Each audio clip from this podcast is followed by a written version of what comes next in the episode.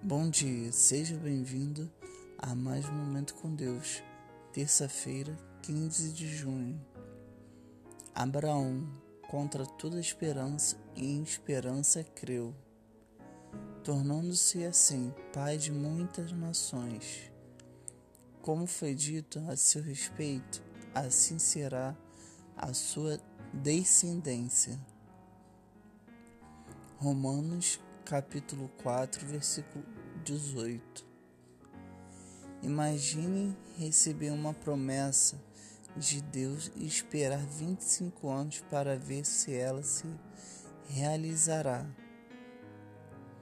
Ainda assim, contra todas as possibilidades, Abraão tinha 100 anos e a Sara tinha 90 anos quando ela deu à luz a Isaac.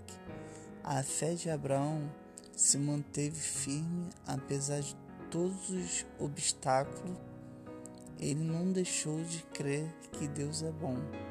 A tua esperança irá diminuir cada vez mais com o teste do tempo e pela lógica das circunstâncias. Deus te ama incondicionalmente e não voltará atrás com as promessas que fez.